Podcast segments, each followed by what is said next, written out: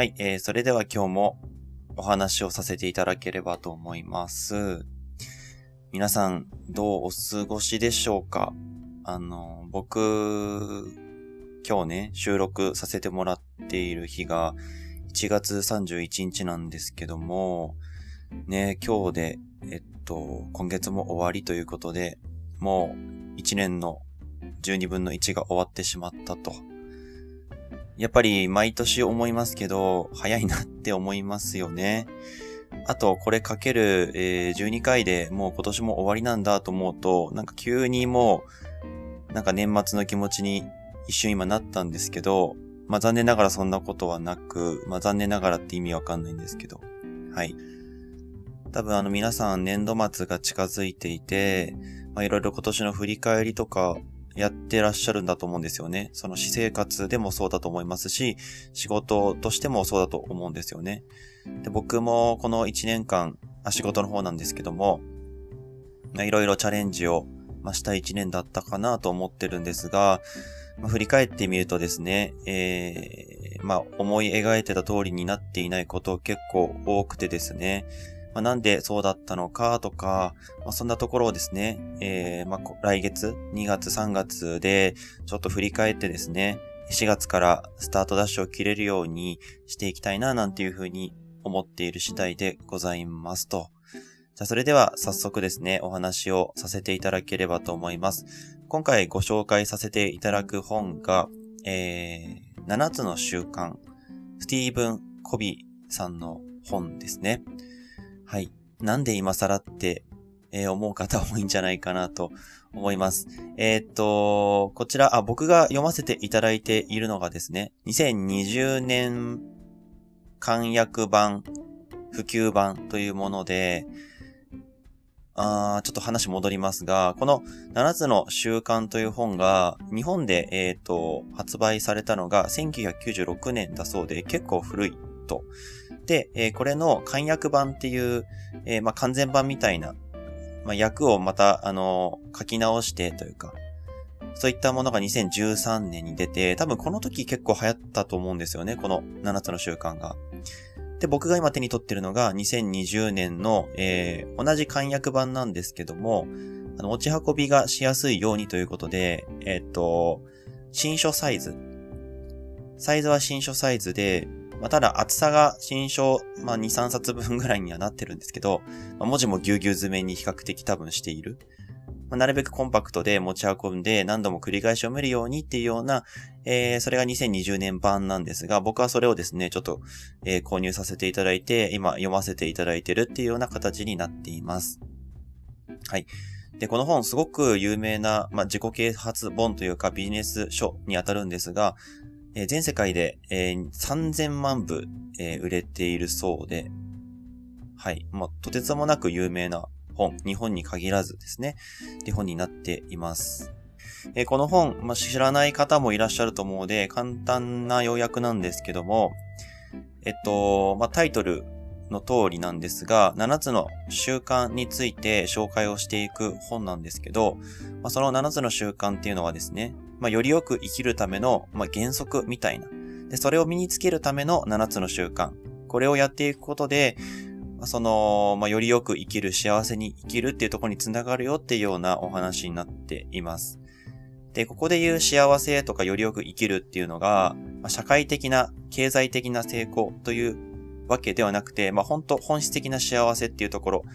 で、自分だけじゃなくて、自分やその周りの人も含めて、えー幸せにしていくような、まあ、本、そんな本かなというふうに思っています。なんかその、よりよく生きるとか、幸せとかっていう言葉を使うと、ちょっとうさんくさく聞こえるかもしれないんですが、広い視野と、まあ、深い洞察によって書かれている、えー内容かなと僕は読んでて思っておりますし、まあ先ほど話したように世界的にベストセラーになっているのと、まあ、このだけの長い期間、いろんな方に読み続けられていて、まいろんな方がこの本を、まあ、良いと言っていると思いますので、すごく信頼における本なのかなというふうに僕は思っています。はい。で、えっと、7つの習慣って、じゃあ1個ずつ何って話なんですけど、まず1つ目の習慣が、え、っと、主体的に、主体的である。で、どんどん言ってきますね。終わりを思い描くことから始める。最優先事項を優先する。ウィンウィンを考える。まず理解に徹し、そして理解される。シナジーを作り出す。刃を研ぐ。というような、えー、7つが、えー、7つの習慣になっています。で、えっと、一生一生この7つの習慣について、まあ、結構ね、実、実例とか、かなりこう、尺を割いて、尺えっ、と、文字を割いて説明をしていて、非常にわかりやすいなというふうに思います。まあ、ただその反面、あの分量がむちゃくちゃ多いので、まあ、僕も、えー、実はまだウィンウィンを考えるまでしか読んでないんですけども、結構時間かかってます。はい。で、今回ですね、えー、皆さんに紹介したい学びなんですが、えー、この7つの習慣の、えー、1つ目でもなく、その1つ目の前の、えー、概要、そこから紹介をさせていただければと思います。まあ、そもそもこの7つの習慣を考える上での、あの、基本的な考え方が、この最初の概要のところに書かれていて、これ非常に重要なんじゃないかなというふうに、えー、僕は思っています。はい。で、まあ、その紹介したい内容なんですが、このパラダイムっていう話をちょっとしたいなというふうに思っています。で、パラダイムって何って思う方多いと思うんですけど、えっ、ー、と、日本語で簡単に言うと見方っていうような言い方になるみたいで、物のの見方っていうような感じですね。で、そのパラダイム、物の見方っていうところによって人間の態度や行動が決まってきていると。なので、そのパラダイムっていうところをですね、シフト、パラダイムシフトっていう言葉あると思うんですが、見方を変えていくことがとても重要で、この7つの習慣っていうのは、その見方を変えていくための習慣っていうふうにも、まあ僕は言えるんじゃないかななんていうふうに思っています。見方を変えて行動を変えていくという話です。で、あの、パラダイ、パラダイム、その見方っていうのと見方が変わるっていうところって、まあ、いまいち実感湧かないと思うので、まあ、その実感が湧きやすい例をですね、ちょっと、あの、お伝えできればと思っているんですが、この本の中にも出てきたんですけど、えっと、妻と義母っていう絵のこと皆さんご存知でしょうか？多分あの、コメディカルの方、ST の方、心理学習ってきてると思うんで、一度は目にしたことあるんじゃないかなというふうに思うんですけど、あの、一枚のこの絵で、えっ、と、見方によって、若い女性に見えたり、老婆に見えたりするっていうやつですね。ちょっとピンとこない方は、ぜひ、あの、ネットで検索してみてください。で、あの、僕は実はその絵を最初見たときに、あの、若い女性の方に見えたんですけども、はい。で、えっと、それをですね、このスティーブン・コビーさんが学生さんに、えっと、授業でこの絵を見せたそうなんですね。で、えー、さっき言ったように、これって人によって、えっと、若い女性に見えたり、老婆に見えたりするんですけど、学生を半分に分けて、一方の学生には、その若い女性が、あのー、認識されやすいような絵を見せて、もう一方の方、あの学生には、その、老婆がイメージしやすいような絵を見せて、10秒間見せて、それから、えー、絵をあの、全員の学生に見せるっていうような手続きをやったそうなんですが、やはりですね、えー、っと、先に見せた10秒間の絵に引っ張られて、えー、っと、若い女性の方の想起される絵を見た方は若い女性って思いましたし、老婆の想起されるような絵を見た、えー、グループは老婆に見えた。という話なんですけど、これってまあ、当たり前って思うかもしれないんですけど、すごいことなんですよね。あの、その、たった10秒間のアクションというか、絵を見せるって行為によって、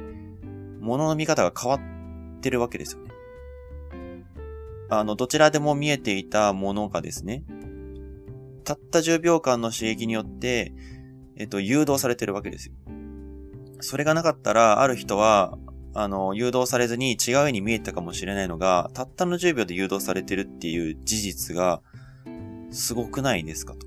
こんな簡単に人間の認識って変わるんですよね。うん。で、もう一つ、あの、紹介されてた例で、あの、駅の話をしてたんですが、これなんか実際にこのスティーブン・コビンさんが、えっと、遭遇した話らしいんですけど、えっと、ある、えー、地下鉄に乗っている時に、あの、男性とそのお子さんが乗ってきたみたいなんですよ。で、お子さんがすごい電車の中で騒いでいて、で、そのお子さんたちをなんか止めなかったらしいんですね、お父さんが。で、それを見て、えっと、まあ、コビーさんは、なんだと。あの、迷惑じゃないかと。これはもう言ってやらった方がいいんじゃないかみたい。そんな風に思ったそうなんですね。で、ただ、よくよく話を聞いてみると、なんとその、あの、お父さんの奥さんが、あの、先ほど息を引き取られて亡くなられたそうで、っていう背景があったそうなんですね。それを聞いた瞬間に、あの、それを聞く前は、すごく失礼な、あの、父と子供っていう風に見えてたのが、そういう見方だったのが、その話を聞いたら、もしかしたら、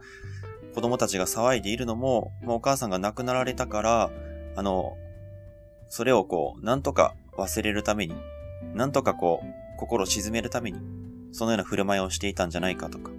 まあ、それを踏まえて、えー、お父さんは、あの、息子たち、子供たちを自由にさせてたんじゃないかとか、まあ、それすらも見えなくなるぐらい、お父さんはショックを受けてたとか、まあ、そのような見方ができて、あの、優しい言葉をかけることができたみたいな。話をしてて、まあ、さらにですね、自分の見方がもっと幅広ければ、そのようなことを最初から想像して、どうしたんですかって声をかけることができたんじゃないかっていう反省があるみたいなこともコビーさんが書いていました。で、この二つの話からやっぱ言えることが、あの、物事って、あの、見方によって180度変わるっていう話だと思うんですよ。同じものを見ていても、どう感じるかっていうのは、もう、あの、その人に委ねられてる。その人次第だっていう話だと思うんですよね。この本で紹介されていた言葉で、あの、エレノア・ルーズベルトさんっていう、あの、アメリカの元大統領のルーズベルトさんっていたと思うんですけども、その奥様の言葉が、まあ、僕もかなりこと、心に刺さったんですけども、えっと、えー、私が許可しない限り、私を傷つけることは誰もできないっていう言葉を言われたそうなんですね。これはまさに先ほどの話と同じで、あの、自分自身がその出来事に対して、あの、傷ついたっていう風に認識しない限りは、あの、傷つくことはないと。傷つくかどうかを決めてるのは自分自身だっていうような話のようで、まあ、それって結構、なかなかね、あの人によっては受け入れがたい話だと思うんですよね。いや、傷つけてるのは、傷つけてる相手がいるんだとか、傷つけられるような事象がそもそも原因にあるんじゃないか。まあ、その、僕もそう思うんですけど、この話を聞いたときにですね、確かにそうだと思ったんですよね。えっと、まあ、例えば、あの、患者様とリハビリをしています。で、その患者さんから、まあ、ちょっとその、まあ、その方が例えばなんですけど、高次の機能障害があって、病識が乏しいので、まあ、リハビリの、えっと、必要性をなかなか理解してくださらないと。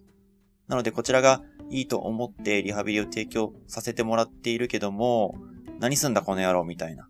感じになってしまったと。もう来んじゃねえみたいなこと言われてしまったと。で、その時って、あの、傷つくじゃないですか。普通に考えて。まあ、ただ、あの、この話をもってすると、その傷つくっていうのを、あの、自分自身が許可してるっていうことになると。なので、えー、の、先ほどのような事例があった時に、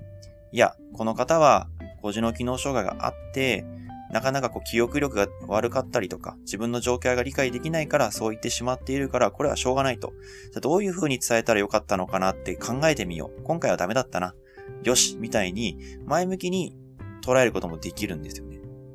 そうすると、や、傷ついてないじゃないですか。なので先ほどのような、えー、っと、傷ついたっていうのは、やはり自分がそれを選んでいる。自分が許可しているってことなんだっていう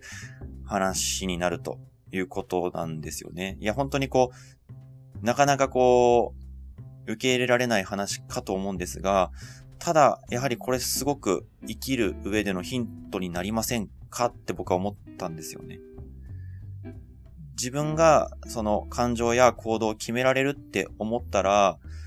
あの、本当自分次第なんですよ。自分が主体的に考えて生きていくことで、あの、現状を変えられるんですよね。まさに本質的な自由ってそれなんじゃないかなって僕はすごくハッとさせられました。最近あった出来事で、まあ、あの、患者様、PTOTST でチームを組んで、あの、回復期でリハビリをさせてもらっている方で、その方の上司の痛みの訴えがあったんですよね。で、僕が ST なので、まあ、上司に関しては、まあ、OT さんが見てくれているから、まあ、あの、まあ、OT さんに任せて、えー、良いかとかって僕は思っていたらですね、まあ、実はなかなかその、えっ、ー、と、上司の痛みっていうところが、えっ、ー、と、先生とか看護師さんとかとなかなかこう、深く共有されてなかったみたいで、患者さんのクレームになってしまったっていう件があったんですよ。で、僕は、あの、ST だから、まあ、それは僕の責任じゃないとか、これを僕の責任だって認めたら、みんなに責められるんじゃないかとか、なんかそんなことも一瞬よぎったんですけど、それは違うと。それは僕が勝手に今、ね、みんなから責められるとか辛いとかって認識してるだけだと。それはやめようと。っていうふうに、あの、見方を変えて、まあ、今回、えー、のことを踏まえると、やはり小さなことでもチームでしっかりと共有して対策を ST だろうと立てる必要があるし、それが患者さんのためになるんだと。まあ、そういうふうにやっていけば、あの、今回は OT 目線の問題点かもしれないけども、ST 目線での問題点も他の職種が拾ってくれて、僕に報告が来て、先生とも相談しながら、もっとより良いリハビリができるんじゃないかと。今回のことは、確かにクレームにもつながって、マイナスだけども、これをプラスに変えることってできるんじゃないか、みたいな前向きな見方をすることもできる。それは、あの、僕が選択することなんだっていうふうに思えたんですよね。はい。あの、なかなかね、あの、繰り返しになっちゃうんですが、これって、あの、結構辛いんは辛いんですよね。